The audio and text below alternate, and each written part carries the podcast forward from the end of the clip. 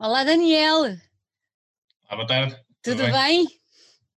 Cá estamos. Cá estamos. Obrigada por teres aceito o convite para estar aqui connosco um bocadinho, uh, para descobrirmos um bocadinho mais das tuas múltiplas facetas que eu andei para aí a pesquisar e já tinha aqui um, um rol de coisas. Tu és muito jovem, mas não paras.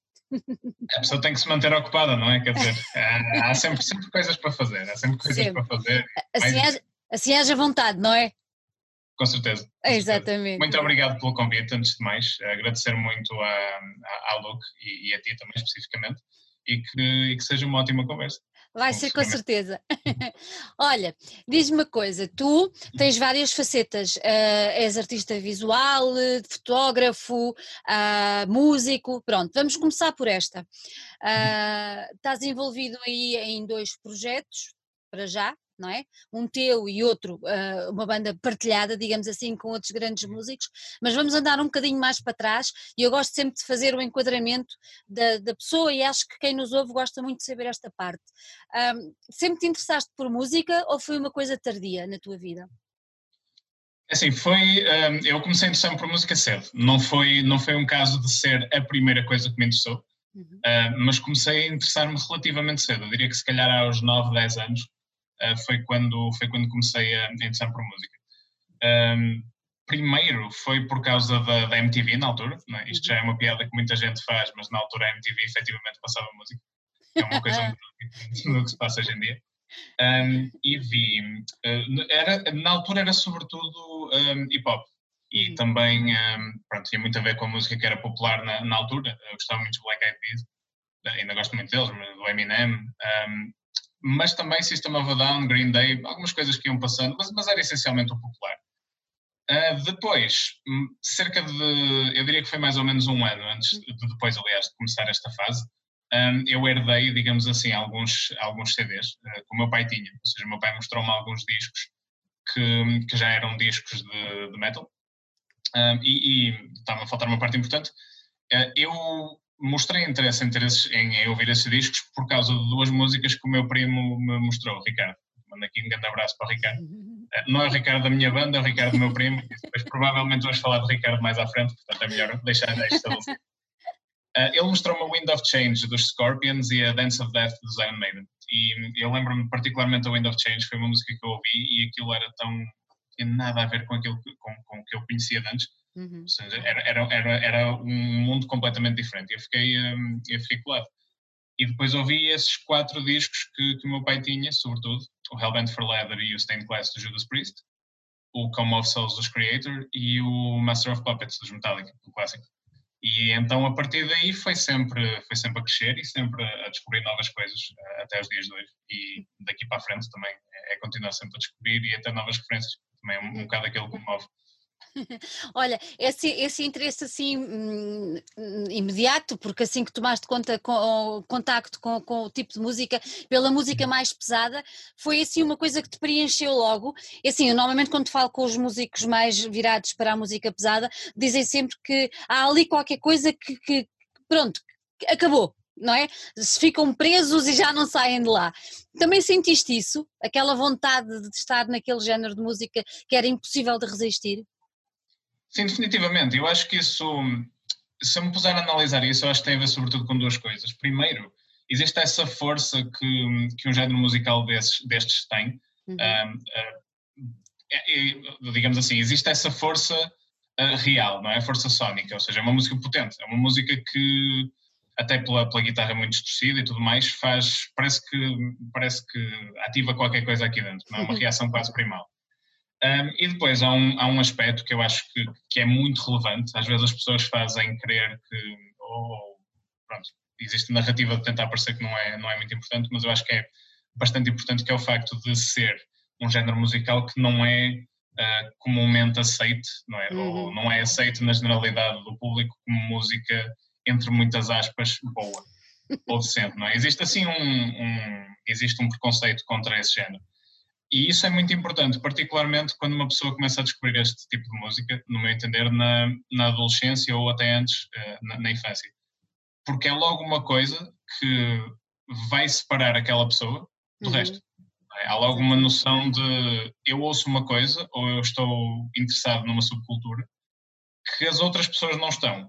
E quem tem esse tipo de, de quem tem esse tipo de chamamento, digamos assim, vai reagir muito bem a isso. E foi aquilo que acabou por me acontecer, na verdade.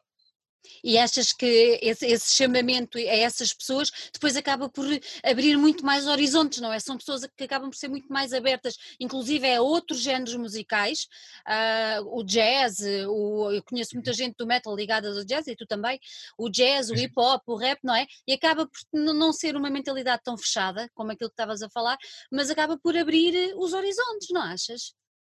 Sim, sim, sem dúvida. Em muitos casos, sim. Se bem que, pronto, como em tudo, também existem claro. casos de pessoas que ficam completamente vidradas no. exatamente, com as palas, não é? Vidradas no heavy metal e depois até cometem aquela, aquele erro, ao meu ver, que é muito engraçado, que é o de. Pronto. Uh, imagina, chega alguém ao pé deles, ah, eu ouço a banda X ou a banda Y, e as pessoas dizem, é pá, isso nem é metal. não é metal, não é bom.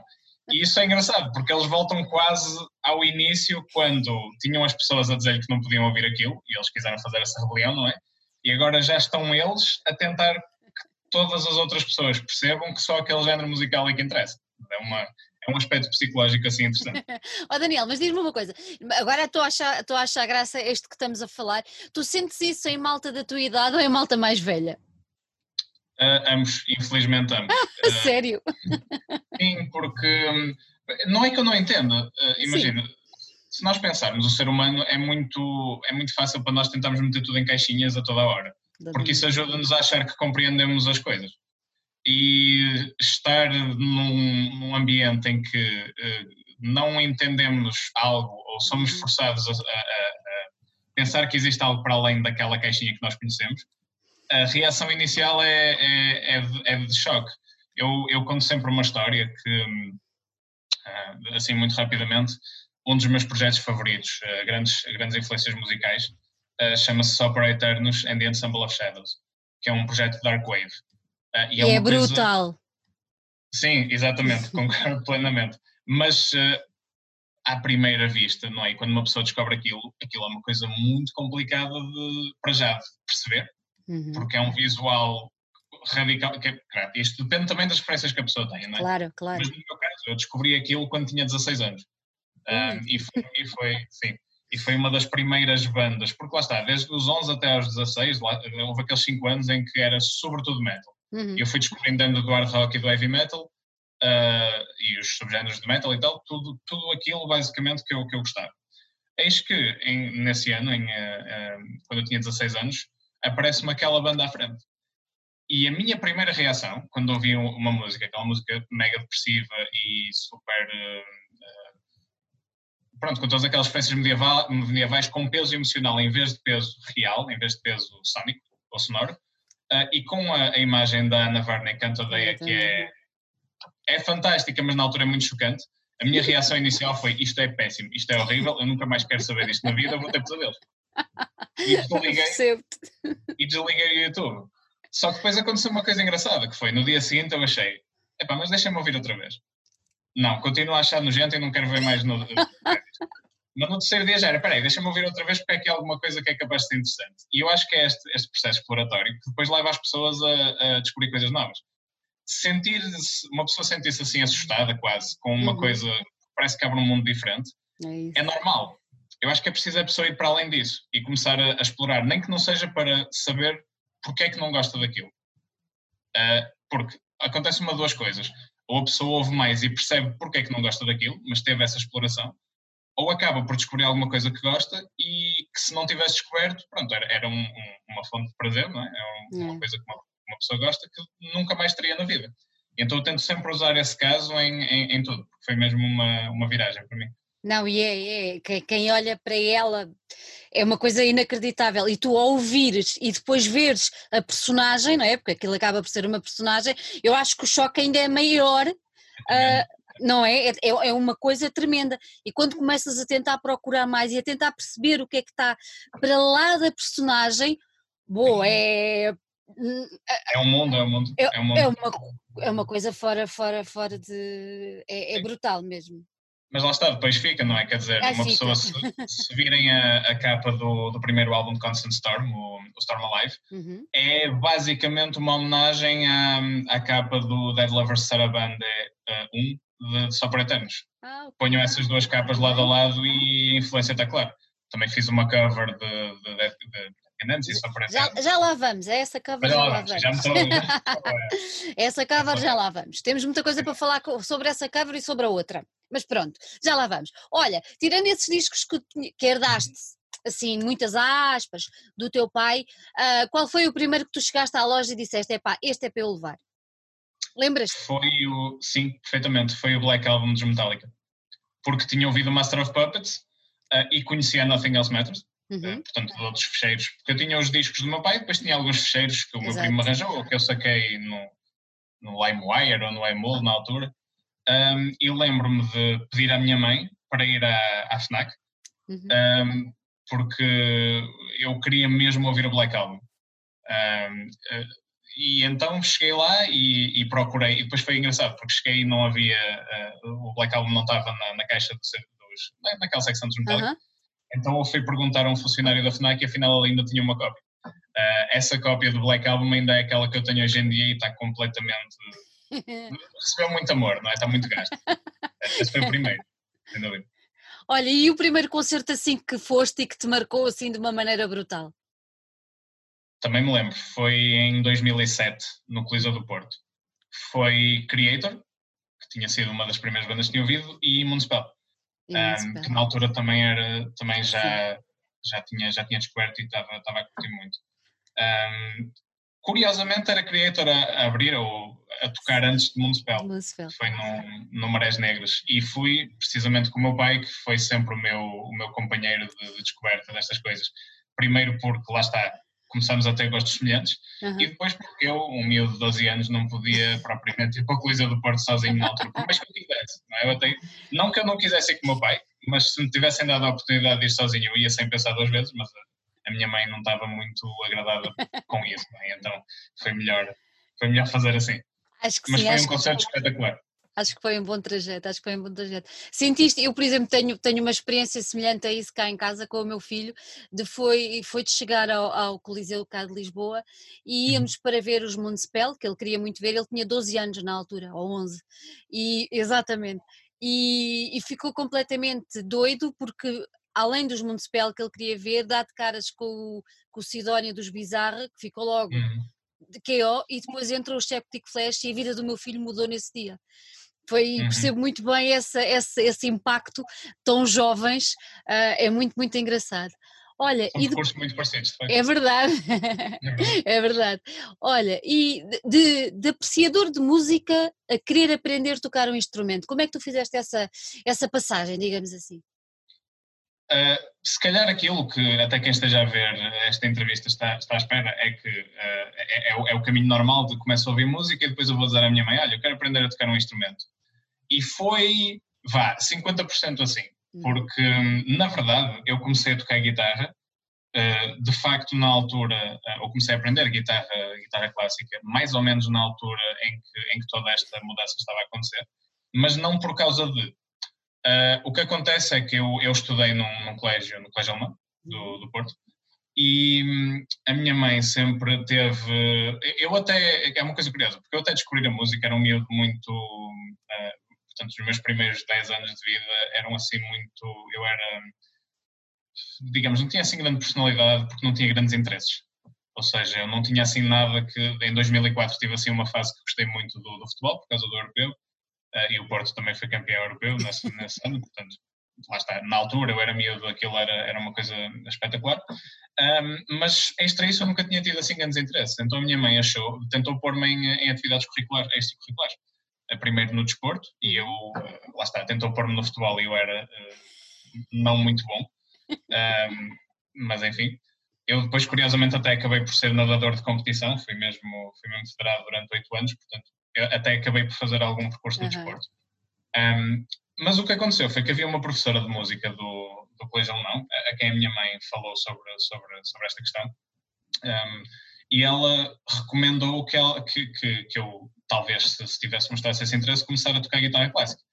Agora, a minha mãe achou, pronto, ela é professora de guitarra clássica e ganha dinheiro a dar aulas extra com isso, portanto é normal que ela fosse dizer isso, não é? Mas, seja como for, deixa-me tentar. Então peguei na guitarra, aquilo ao início não me dizia nada, mas lá está. Quando começou a entrar toda esta onda de eu começar a descobrir os Iron Maiden, New Scorpions, Metallica, etc., aí já comecei a entrar na cena da guitarra e foi a partir daí. Foi a partir daí. Tu hoje em dia tocas uma data de instrumentos. É assim, dizer que eu toco uma data de instrumentos é ser, é ser muito um, lisonjeiro para mim. Eu tento fazer muita coisa. Aquilo que eu sei fazer mais ou menos bem um, é tocar guitarra. Porque depois o resto foram coisas que eu fui aprendendo um bocado por, por mim. Fui, sou um bocado autodidata em, eh, no baixo, na bateria e no, e no teclado. Sendo que o teclado é, assim, coisas, coisas sempre muito básicas. Um, até porque eu nunca me considerei propriamente um prodígio da guitarra. Uh, não acho que seja, nem tenho assim grandes aspirações de ser, nem me considero propriamente um guitarrista. Eu sou mais um compositor uhum. que toca guitarra. Porque uma coisa que eu sempre achei é. Eu, eu também tenho uma tendência para gostar de música mais subtil e menos espalhafatosa, não é? Portanto, eu também nunca tive essa grande vontade de aprender a tocar os solos do Percebo. Steve Vai e assim. Uh, simplesmente nunca foi a minha onda. E eu não valorizo tanto um guitarrista que seja espe uh, tecnicamente espetacular, mas que depois não sabe compor uma música, não é? Ou, que, ou ouvir uma música extremamente técnica, cheia de perlim-pim-pins e etc., que depois não tem substância nenhuma, nem subtileza, para mim não, não me agrada tanto. Um, mas sim, voltando, recuperando a, o, o, tema anterior, primariamente guitarra, é aquilo que eu tive mais, entre muitas aspas, formação, uh, e depois o resto foi um bocado por acréscimo. Uhum. Olha, depois em 2013 dás, dás vida a, a, um projeto que é teu, não é? A Constant Exatamente. Storm. Como é, que, como, é, como é que surgiu? Como é que sentiste uh, eu... necessidade de, de começar a criar e dar-lhe um nome, digamos assim? Uhum. Um, eu tinha passado uns anos, já 3, 4 anos, a fazer covers no YouTube. Uh, e que, que eram, eu, eu, lá está, uma pessoa começa a tocar guitarra a aprender as músicas que gosta. Uh, e então eu comecei a aprender músicas que gostava e a gravá-las. Ia pôr para o YouTube, sem edição nem nada. Uh, era mesmo só carregar no botão e seguir. Um, e depois o meu, o, um técnico de guitarra que eu, com quem eu ainda, ainda gosto muito de trabalhar hoje em dia, o Hugo, o Hugo da Lamireca do Porto, ele conheceu-me muito cedo, acho que eu tinha 13 ou 14 anos. E ele foi sempre vendo as covers que eu fazia e, e estava sempre a dizer: Pronto, isto agora acho que isto das covers é fixe, mas tu um dia vais querer criar música tu. É e estão sempre a dizer isto. Sempre que eu ia lá à loja, ele dizia: tu um dia vais querer criar música tu. Bem, eu, eu, fui, eu fui ouvindo o que ele dizia, para sim senhor. Se esse dia chegar, veremos, mas eu nunca tinha tido propriamente essa eu acho que havia uma espécie de, de, sonho, assim, muito indefinido, que eu gostava de criar música, mas nunca tinha posto propriamente pensamento nisso. Uh, e curiosamente, não tenho assim uma, não existe assim uma história, um momento assim uhum. super uh, marcante para ter começado. Foi literalmente um dia eu estava em casa e decidi, olha, sei lá, em vez de fazer uma hoje, vou tentar comprar alguma coisa. Do, do nada mesmo. Do nada. E a partir daí achei que aquilo estava, pronto, eu ouço a composição hoje em dia, aquilo está horrível. Não é? Eu ouvi o fecheiro há uns dias e minha Nossa Senhora. Uh, mas, foi um, foi um momento importante, porque foi aquele momento em que eu disse, ok, é isto não está grande coisa, mas eu consigo encadear coisas. Uhum. E tudo partiu a partir daí, tudo nasceu a partir daí. Olha, e como é que chegaste ao nome, a Constant Storm? O nome original era Vendaval. Uh, que foi um nome que na altura eu achei que era incrível, mas que depois, passados uns dias, comecei a pensar que se calhar não era muito boa ideia. Uh, e a partir daí veio, pronto, como é que é Vendaval em inglês? Storm. Uh, e havia um projeto do, do Fenris e do, dos Dark Throne e do Satyr, dos Satyricon, chamado Storm só. Uhum. Que eu achei que, que pronto, tem, só tem um disco e é, é, uma coisa assim um bocado obscura, mas que eu gosto muito mesmo. Um, e eu achei que hum, podia, podia pensar no nome a partir daí, Storm. Uhum. Depois lá está, também houve muitos significados que Storm podia, podia ter, não é? 2013, 2014 foi aquele ano em que foi aquela altura em que eu comecei mesmo a explorar muito para além do metal e sobretudo para, para a onda gótica e post-punk. E então também naquela altura eu achei, ok, o nome Storm uh, representa a confluência de várias coisas diferentes e de várias influências diferentes. E desse ponto de vista acho que faz sentido. A Constant eu não me recordo ao certo como é que cheguei lá. Foi mesmo uma daquelas coisas, estava a pensar em nomes e só penso no nome 1, 2, 3 e aquele sai, este é fixe, vai ficar este. E, e ficou a partir daí. Uh, descobri recentemente que a Constant Storm aparece na tradução de um poema do Baudelaire ah, do, do livro do Mal. Portanto, a partir de agora vou sempre dizer que foi daí que eu. Só para nada. Um eu acho que sim, acho que fazes muitíssimo bem. é uma excelente referência. Lá está. Lá está. Em, em 2014, 2014 sai, sai o teu primeiro EP. Exatamente. Exatamente. Como é que, o que, é que, o, o que é que te levou a, a, a criar esse primeiro EP? Já tinhas uh, material suficiente? Foste desafiado para isso? Um, o, esse, esse EP foi uma, foi uma reação quase de sobrevivência, porque hum, eu estava a passar nesse, no, início de janeiro, do, no início de 2014, de janeiro, uhum. fevereiro, eu passei por uma situação um pouco, um pouco desagradável que me, que me marcou sim, debilitou de alguma maneira durante aquela altura. Um, e a ideia de criar aquela, aquela peça, aquilo que eu vou ser o EP, o Stormborn, foi, como eu disse, um bocado uma necessidade. Eu, foi quase um mecanismo de, de sobrevivência que eu ativei para conseguir lidar com aquilo que estava a passar. Okay. Porque desde cedo eu sempre me expressei muito através de comportamentos artísticos, mesmo uhum. antes de ter começado a estudar. E claro, nessa altura eu já estava no segundo ano de faculdade a estudar comunicação audiovisual, portanto eu já tinha um percurso artístico de 5 anos, um, de, uh, quatro, quatro anos e meio na altura. Ou seja, eu já estava muito habituado, era uma tendência que eu tinha desde miúdo, mas já tinha sistematizado de alguma maneira nos últimos anos, de reagir a situações más com, com, com música, com, com arte. criando, caso, criando qualquer coisa. Criando, uhum. sim. E então uh, eu não tinha, não tinha nada não, não tinha assim fundos propriamente. Eu tinha a minha guitarra e tinha uma placa, um, uma mini mesa de mistura que adquiri por 40 ou 50 euros na altura uh, e tinha um teclado, um, uhum. um órgão da, da, Yamaha. E então a ideia foi, ok, uh, eu não tinha noções nenhumas de mistura, ainda hoje tenho poucas, uh, mas na altura foi, como é que eu vou criar um, uma peça inteira sozinho? E então era uma guitarra, o pedal de, de oitava a baixo para, para, simular o baixo da guitarra. Uh, depois a bateria era feita com o teclado, mas com aquelas baterias que já vêm feitas dos, das, dos, dos presets mesmo do teclado, por isso é que aquele soa muito, muito mecânico e esquisito.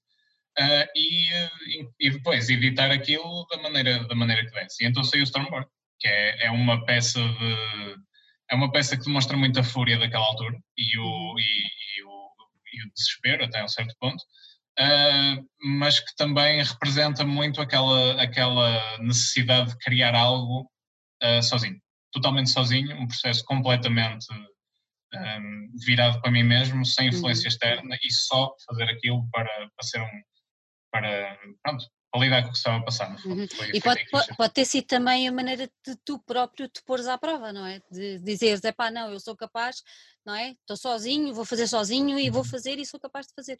É engraçado.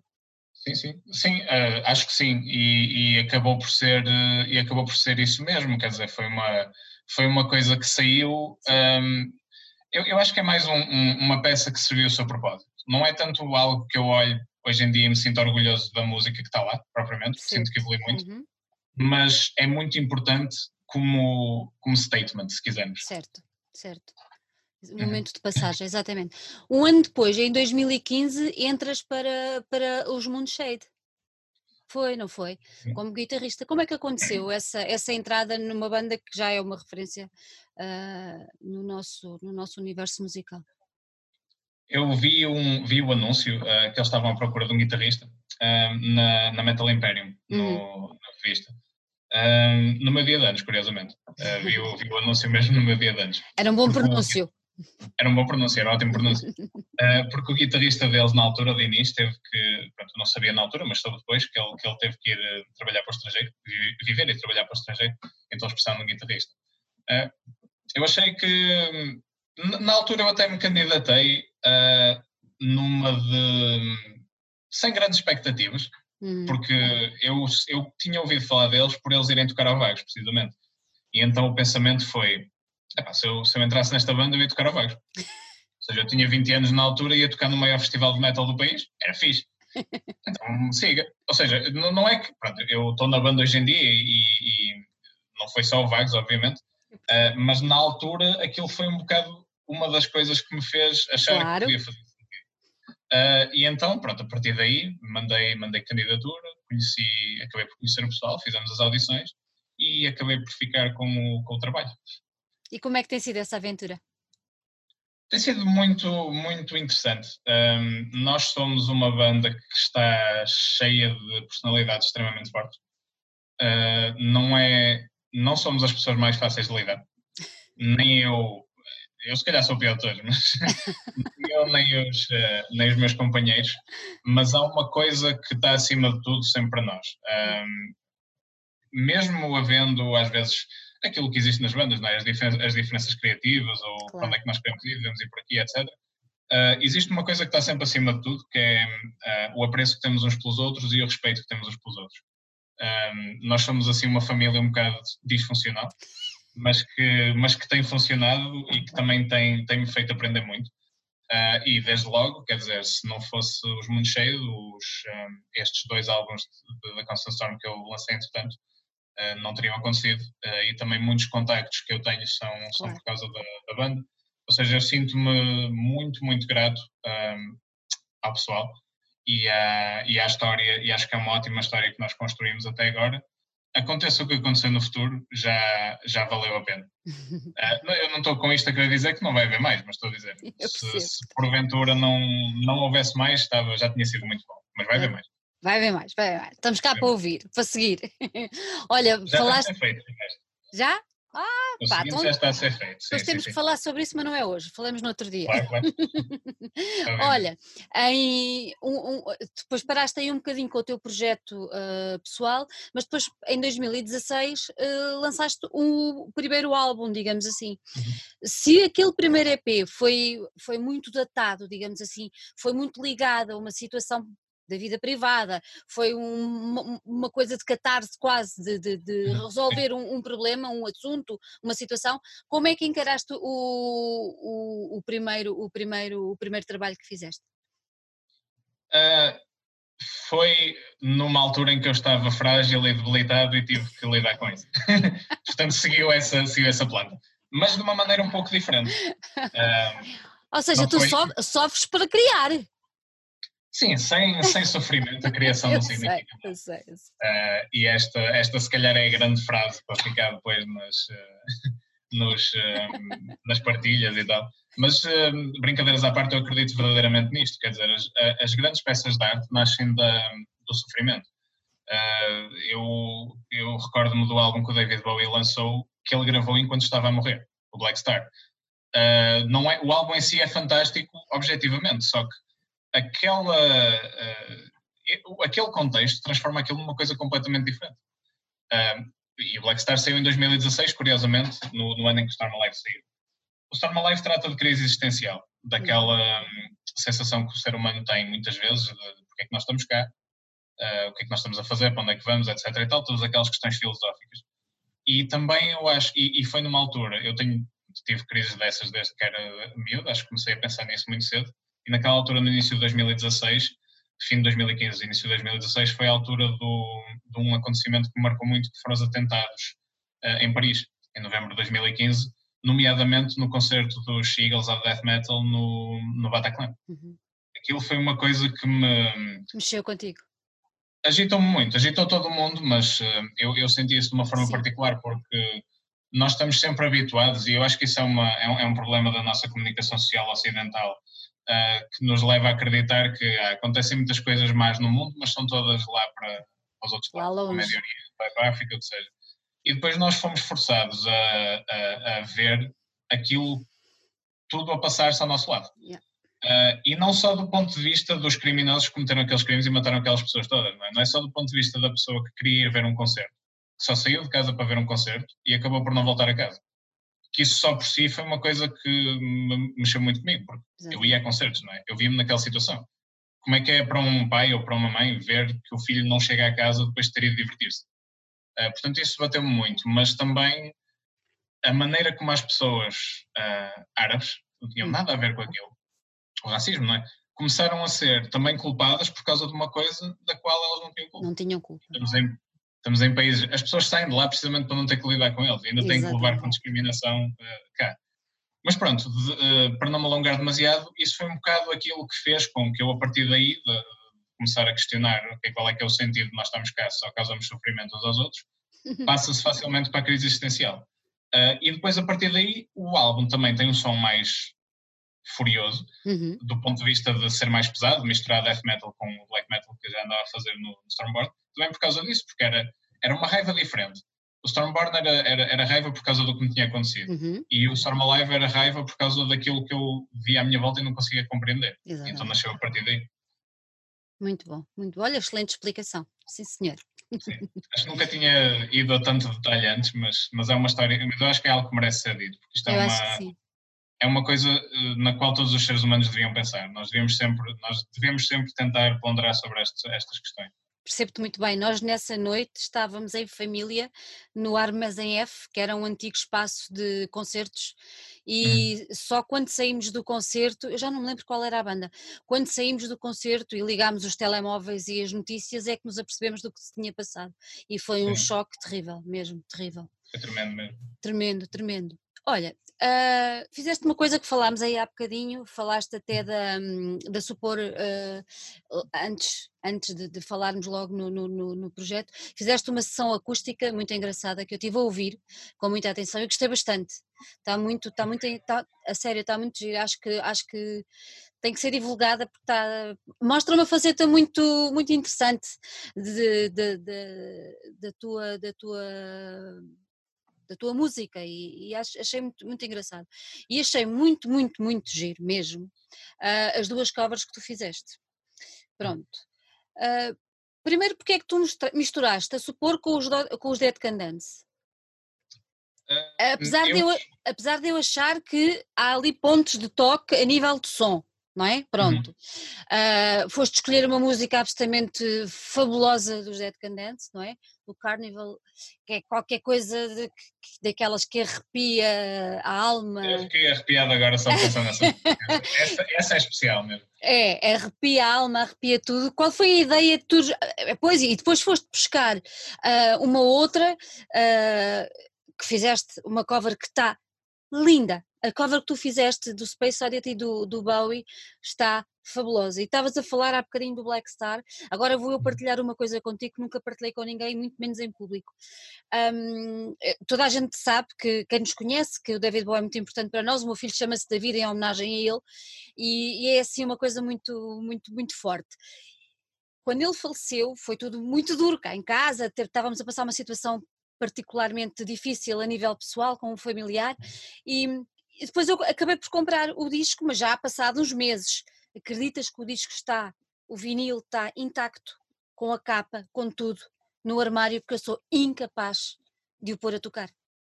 É uma coisa que. Não, é aquilo que estávamos a falar. Uh, Custa-me tanto. É verdade. E, e, tu foste buscar depois o David Bowie para fazer o Space Oddity, que é uma música absolutamente fora de série, e está muito bem conseguido conseguiste um timbre muito bom, eu acho que está fabuloso. Mas explica-me como é que juntaste a Supor e os Dead e depois uhum. como é, que, como é que fizeste ou como é que tiveste a ideia de fazer o David Bowie também. Antes de mais, isso é uma história espetacular. Eu fiquei mesmo. Realmente é uma nunca, história. Nunca tinha falado disto com ninguém. Olha, estamos a partilhar. É muito fixe porque mostra aquilo que a música e aquilo que a arte é. consegue provocar nas pessoas, não é? Um, Agora, uh, em relação às covers. Sim. Um, o Into the Labyrinth, uh, o álbum dos Dead Can Dance ao qual pertence a, a The Carnival is Over, Carnival. eu já, exatamente, eu já disse muitas vezes que é o meu álbum favorito de todos os tempos. Okay. Eu, ouço, eu conheço e gosto muito de centenas e centenas de álbuns, por isso isto é uma coisa difícil de dizer, mas pois aquele é. tem qualquer coisa é, eu, eu, descobri esse álbum precisamente na altura em que fiz o Stormborn, portanto também está muito ligado a essa, a essa, altura em que eu sentia que estava um bocado no meio de um labirinto e não sabia uhum. como, como, sair. Um, e a Carnival is Over refletia aquilo que se passava na altura, algo tinha acabado. E depois havia tudo, tudo, a voz do Brandon Perry, a instrumentação, o, o é assim que se diz, não é instrumentação, sim, os instrumentos, a maneira, o arranjo, tudo isso. Um, aquela música toca-me de uma maneira que muitas outras que, que, que poucas outras me, me tocam. E os Dead Kennedys são a minha banda favorita de todos os tempos, isso quem me conhece é, é muito, toda a gente sabe isso. Um, eu, nunca, eu faço questão de não o esconder, até porque acho que é daquelas bandas que toda a gente devia conhecer. E, toda a gente. Uh, eu vi os Dead Can Dance em, em, quando eles vieram cá ao, ao, à aula magna. Uhum. E depois, no momento em que o Brandon Perry começa a cantar, uh, eles começam a tocar e começa a cantar a Carnival is Over, continua a ser um dos meus melhores momentos em concerto. Estávamos lá também. Também, foi espetacular, não foi? Quer dizer, aquilo não, não, não há palavras para aquela banda. um, e então, aquilo, eu fazer o Carnival is Over também, também vinha de. Eu, eu queria fazer uma cover da Candence. Uhum. Pela banda em si, e claro que eu depois vi que para fazer uma cover da Candence tinha que ser a primeira, pelo menos tinha que ser aquela. Um, mas também queria fazer uma homenagem a Sopper. Uhum. Porque precisamente tudo o que falámos há bocado e de Sopper ser tão, tão importante para mim. Um, e a música de Sopper em Motep também é cantada é. totalmente em alemão. alemão. É, de um outro, do outro álbum, La Chambre d'Echo, que também é um dos meus favoritos de todos os tempos. Se calhar, eu diria que os meus três favoritos de todos os tempos são esse, o Into the Labyrinth dos Dead Candence e o Blood Inside dos Ulver. Pelo menos esses três costumam ser daqueles que estão sempre no topo. Um, a, a, a, decisão das, de colar as duas, as duas uh, nasceu um bocado por acaso, que foi, eu comecei a perceber-me que havia uma, se eu, se eu cortasse a música uh, Carnival is Over naquela altura, aquilo tinha um twist interessante se começasse a ser feito para, para a Imhotep logo assim. Exatamente.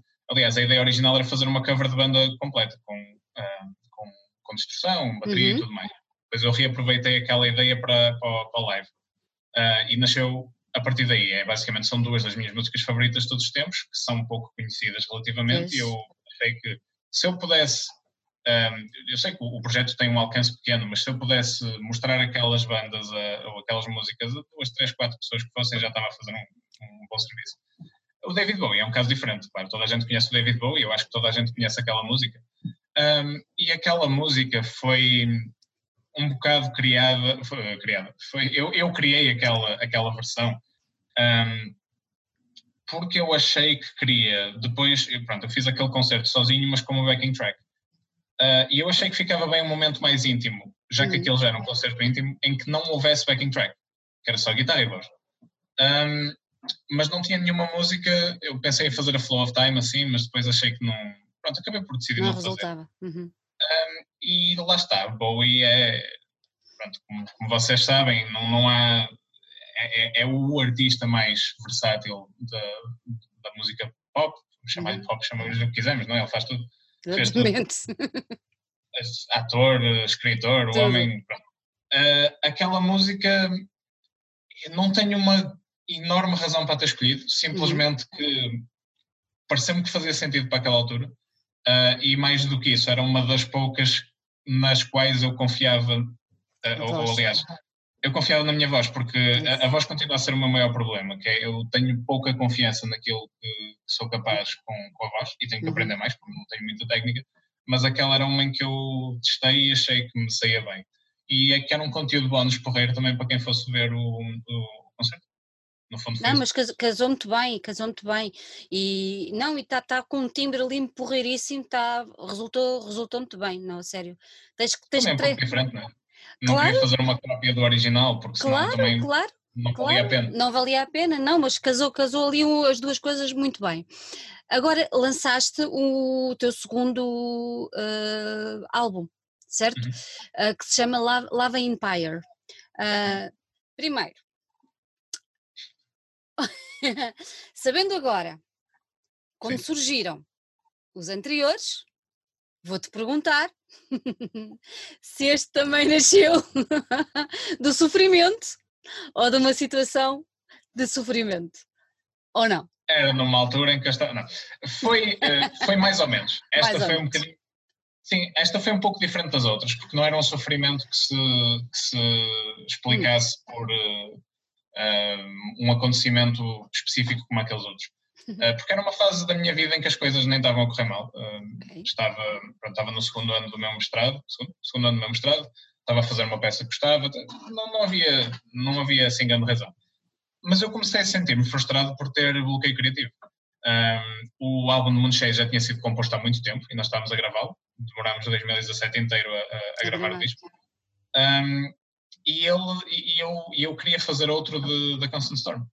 Particularmente porque o Storm Alive na altura pronto, não era, uh, ainda nem sequer tinha feito um ano, mas eu estava a ter algumas ideias que queria, não ideias de músicas, mas ideias de um caminho que eu queria explorar e começar a diversificar mais o meu som. Uh, e comecei a ficar tremendamente frustrado por não conseguir, por não conseguir compor. E então, lá está, qual é que foi a, a solução que eu tentei arranjar para começar a, a, sair deste buraco? Era compor um disco acerca de não ser capaz de compor disco. e então, se eu tenho um bloqueio criativo, vou tentar falar sobre ter um bloqueio criativo. E acabei por ter vários períodos de muita seca criativa e de, e de momentos de inspiração que eram muito fugazes e que é uma coisa muito frustrante que, que eu tenho, que passo muito tempo sem conseguir criar algo e depois quando crio se calhar vem três, quatro músicas seguidas. Uhum. Um, e depois, uh, tanto que eu demorei de, de janeiro, fevereiro de 2017 até para aí agosto de 2018 a compor isto, até achar que estava... Que estava tudo ok. Passei por várias fases, mas portanto sim, nasceu de uma situação difícil sim, mas nada, mas, mas é uma mais uh, abstrata, digamos. Até porque as razões eram mais difíceis Era. de compreender. Olha, um, se tu tiveste, se tivesses que caracterizar o som deste, deste, deste, deste último trabalho, uh, comparativamente com os outros, especialmente com o, com o segundo, com o primeiro, com o primeiro álbum, como é que tu caracterizas o som deste, deste, deste, terceiro, deste terceiro disco? É, é, já é muito mais expansivo, que foi uma coisa que eu sempre quis fazer, eu quis... O meu objetivo sempre foi, uh, e eu não acho que eu tenha conseguido, aliás, eu espero nunca conseguir, porque isso vai fazer com que eu esteja sempre a fazer novas coisas, porque no momento em que eu conseguir vai, já não vai valer a pena. Uh, mas eu tenho um objetivo que é apropriadamente muito um, ambicioso uhum. e que eu duvido se algum dia vou conseguir e como disse, até espero que nunca consiga, que é transcender género. A minha ideia é criar uma coisa que seja completamente única. Uh, chegar ao ponto em que consigo fazer algo e, e aqui eu, eu, ao dizer isto não é não, não quero parecer um, assim pretencioso ao ponto de dizer que os fãs não interessam, porque não é isso que eu acho. Fãs interessam muito. Mas os fãs só interessam a partir do momento em que as coisas estão feitas. E eu não quero, nem nunca quis, estar a fazer algo a pensar no que é que as pessoas vão gostar. Uhum. Eu vou estar a fazer algo que me diz algo a mim. Sim. E para mim, eu tenho que estar sempre a procurar inovação. Porque se eu não estiver a procurar inovação, eu não quero estar a recalcar, a, a recalcar aquilo que já foi feito antes. E então, desse ponto de vista, a minha ideia sempre foi misturar coisas, claro, tem que ser com, com pronto, todo, todo, todo, toda a formação que eu tenho é de artes, portanto, processo artístico, criação, etc. Eu sou estudado, entre muitas aspas, nisso. Um, mas o objetivo é sempre fazer coisas que me agradem a mim uhum. e só a mim. Primeiro, pois claro que eu quero que agradem às outras pessoas, por isso é que faço, faço bem mas isso não pode ser, para mim, para o artista, isso não pode ser uma preocupação enquanto uma pessoa está a criar. Claro. Não pode ser, não deve ser. Senão estamos a falar de outra coisa, já não é arte sincera. E, tu ali e, vem, cons... daí. e vem daí. Tu ali conseguiste incorporar várias, várias influências. Sim, eu tentei, porque lá está, quantos, quanto mais anos passam, eu, eu, eu descubro mais coisas fora do metal. E, uhum. e ao dizer isto, não é dizer que eu deixo de gostar de metal, porque eu nunca deixo de gostar das coisas que Mas é sempre muito importante ir descobrindo outras coisas porque senão, lá está, uh, se uma pessoa acaba por se meter ela própria numa caixinha durante muito tempo, Sim. quer dizer, eu não tinha interesse em estar a replicar o Storm Alive quatro ou cinco vezes. Um, e eu acho que isso foi uma coisa que eu sempre fui aprendendo dos, dos artistas que eu gostava. Os Metallica fizeram coisas diferentes. Uhum, uhum. As pessoas dizem que não deviam ter feito, etc. E tal. Eles fizeram aquilo que queriam, fizeram aquilo que sentiam que tinham que fazer. Um, e tentaram sempre fazer isso para evoluir, para evoluir como artistas e para evoluir a música deles. E é sempre isso que eu tento fazer, é sempre isso que eu tento, tento alcançar. Portanto, desse ponto de vista, eh, digamos que os meus objetivos sempre tiveram traçados à partida. Depois, a partir daí, se os consigo ou não, logo se vê. és, Mas muito, importante... és, és, muito novo, vais, vais, vais ter muito tempo para, para os pôr em prática. Sim, sim. É, espero, sim, espero que sim. Espero fazer mais uns planos para ver até onde é que este processo me leva. Olha, falaste que o disco surgiu de, eh, daquela tua necessidade de, de, criar e de ser capaz de voltar a, a, fazer um disco. Mas depois uhum. chegaste a um conceito completamente, quer dizer, que eu não percebi muito bem o trajeto, e é isso que eu te vou perguntar, uhum. partindo desse, desse, dessa premissa inicial, acabaste por uh, te inspirar, digamos assim, na, na, Divina Comédia do Dante. Como é que fizeste esse, como, este trajeto? Quer dizer, deve haver aí pontos de, de ligação. Sim, uh, para já a Divina Comédia foi uma obra que eu, que eu li e analisei uh, uhum. enquanto estava a estudar no, no secundário, um, na Soares dos Reis. E, inclusivamente eu fiz a minha, a minha prova de aptidão artística no final do 12 ano, foi um filme, uma curta-metragem, filme de 5 minutos, uh, baseado também urbano, não é? tinha a uhum. ver com, com uma... Tinha a ver, tinha a ver com, com drogas e com vício em drogas e coisas assim. mas sob um guarda-chuva, digamos, conceptual que tinha, tinha influências da Divina Comédia. Uh, porque eu acredito que a Divina Comédia é uma obra que diz muito acerca daquilo que é ser, ser um ser humano que pensa naquilo que acontece para além da sua própria dimensão. Um, ah, muito, dito por palavras mais simples, é ser uma pessoa e pensar, ok, o que acontece quando eu morro? Eu vou para algum sítio, existe algo para além disto, que volta um bocado à questão da, da, da crise existencial, mas de um ponto de vista diferente. Já nem é tanto fúria ou fatalismo, mas é mais tentar analisar e compreender. Ao mesmo tempo, a Divina Comédia também reflete a, a viagem do, do, Dante por, pelos seus próprios, pela sua própria vida, os seus próprios erros, as suas próprias as falhas, as, as pessoas que ele conheceu e tentou salvar e não conseguiu, ou mais do que isso, todas enfim, todo, era, foi, um, foi uma exploração da vida dele e daquilo que ele achava que tinha feito bem e mal e daquilo que o atormentava e daquilo que, do qual ele se sentia orgulhoso. Uh, e eu comecei a perceber-me alguns, pronto, lá está, essa já era uma referência que eu tinha há muito tempo e durante a, a durante a, a, conceptualização do, do Love Empire, uhum. eu comecei a perceber-me que as músicas estavam a levar-me por um caminho de, de introspeção pessoal. Ou seja, se quisermos traçar o paralelo com o Storm Alive, Storm Alive era eu a pensar sobre o que existe à minha volta. E o Love Empire eu comecei a pensar sobre mim mesmo e a analisar-me porque todo o ser humano tem coisas que não gosta em si e tem traços de personalidade que, que o fustigam, mas que no final de contas são aquilo que nos faz nós, são aquilo que nos faz humanos. Uh, por isso é que o disco acaba com a Glory to the Sun, um, que é uma espécie de momento em que a pessoa uh, que esteve a fazer aquela viagem toda uhum. se percebe que é imperfeita vai ser sempre imperfeito. Mas é com essa Sim, exatamente, mas tem que se aceitar assim. Isto, e eu não quero com isto dizer que se tem que se aceitar as coisas negativas sempre, não é? Eu acho que se deve tentar melhorar isso. e deve-se tentar ser sempre a versão mais ideal de si própria. Mas também deve-se saber que isso, para já, nunca vai acontecer, ninguém é perfeito, perfeição não existe. Um, é ao continuar, sempre continuar a tentar ser perfeito, mas nunca chegar lá, que nós conseguimos, e aceitarmos que nunca vamos chegar lá e que vamos ser sempre imperfeitos, que nós conseguimos de verdade viver em calma connosco e conhecer-nos a nós próprios, de certa maneira.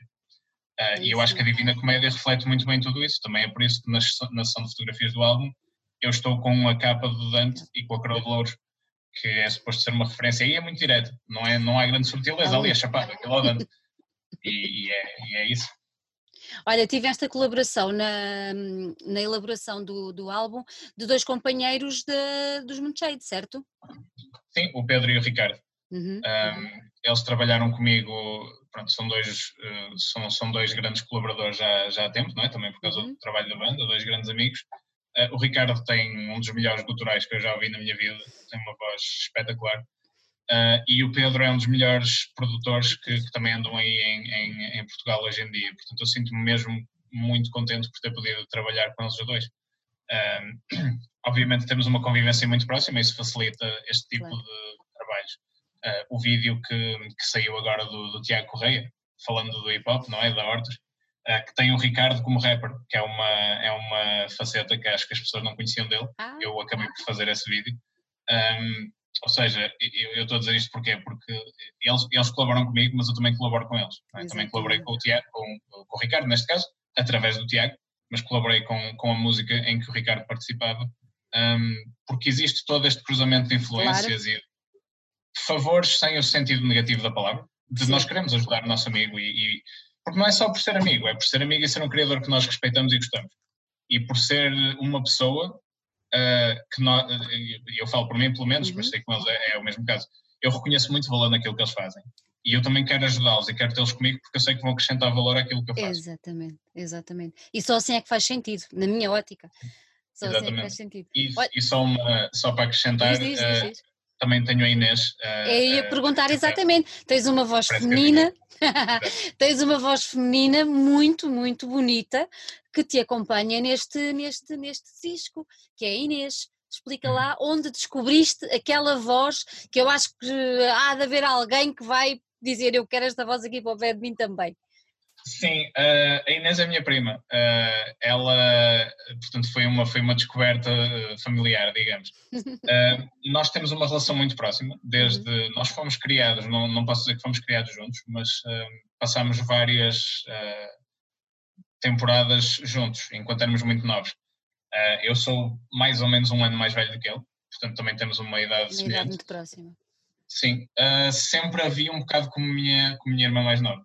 Uh, então nós temos, a partir daí sempre tivemos uma relação muito, muito simples e muito intuitiva, não é? Como se tem com, com um irmão.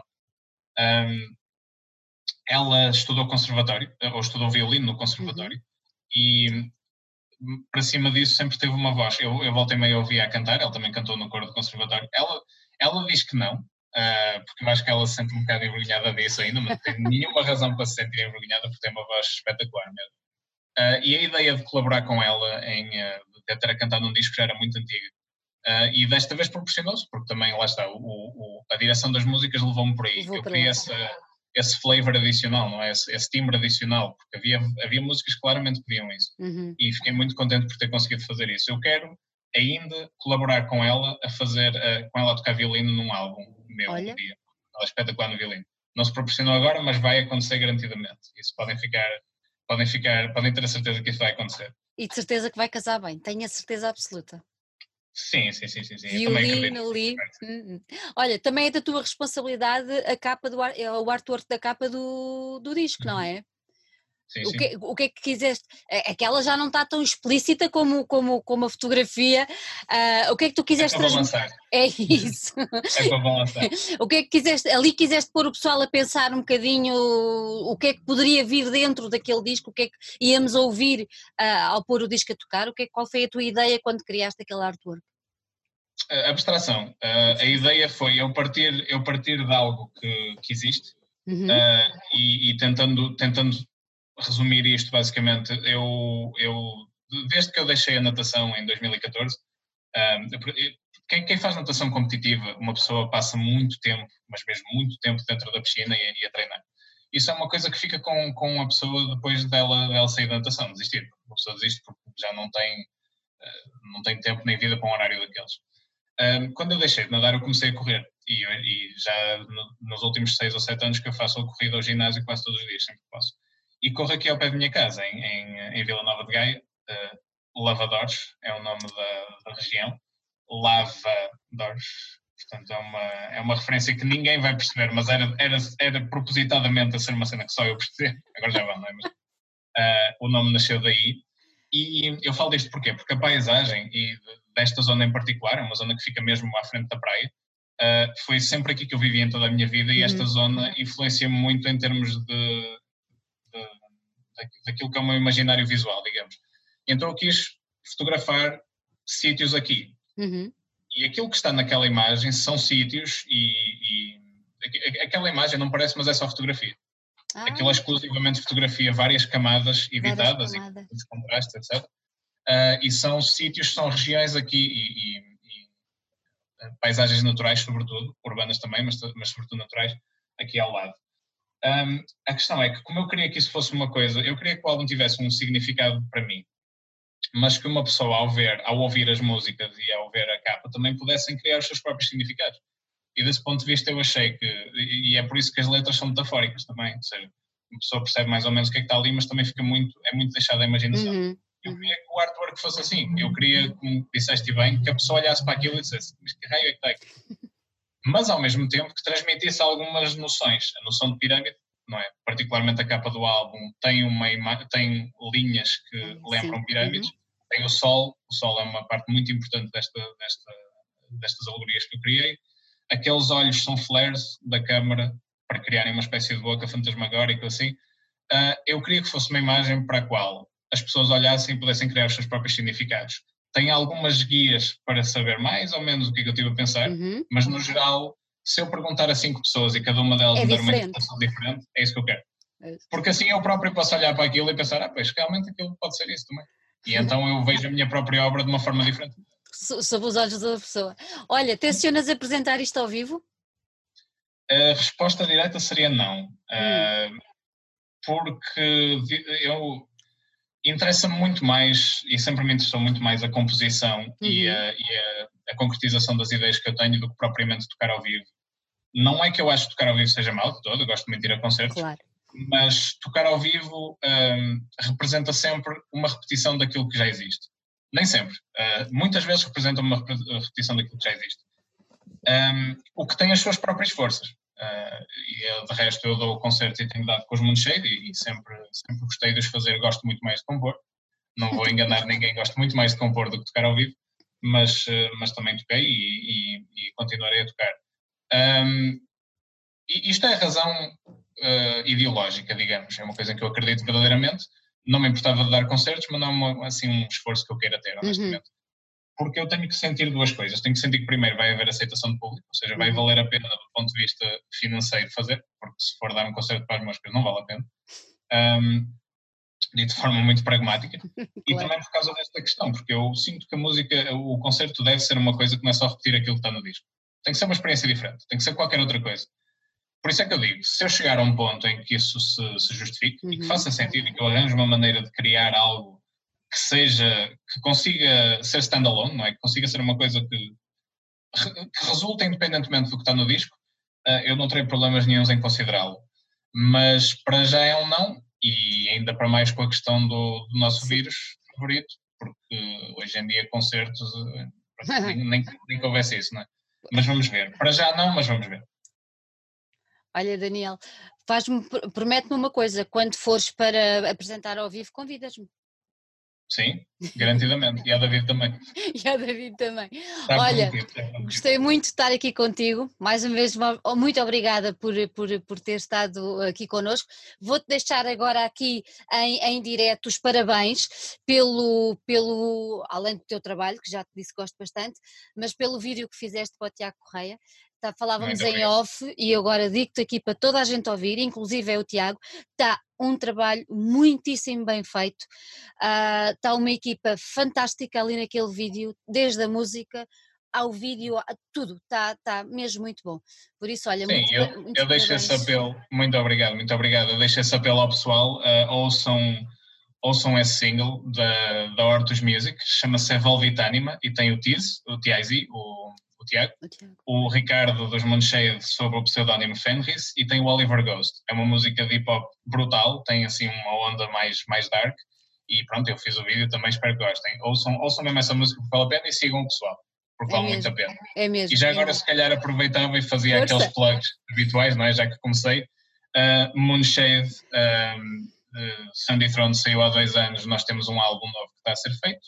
Não sei quando é que vai sair, mas vai sair. Uhum. Um, Vamos também dar concertos, os concertos que tínhamos marcados para o verão deste, deste ano, infelizmente tiveram que ser todos adiados, mas vão acontecer em 2021 e, portanto, não se, não se esqueçam de nós. Uh, em, em, relação à Constant Storm, o Live Empire acabou de sair, podem ouvi-lo no Spotify, YouTube, etc e tal. Comprar os discos e o merch nas lojas de Bandcamp e Big Cartel, que dá jeito, se gostarem. Uh, se não gostarem também não vale a pena, não façam isso.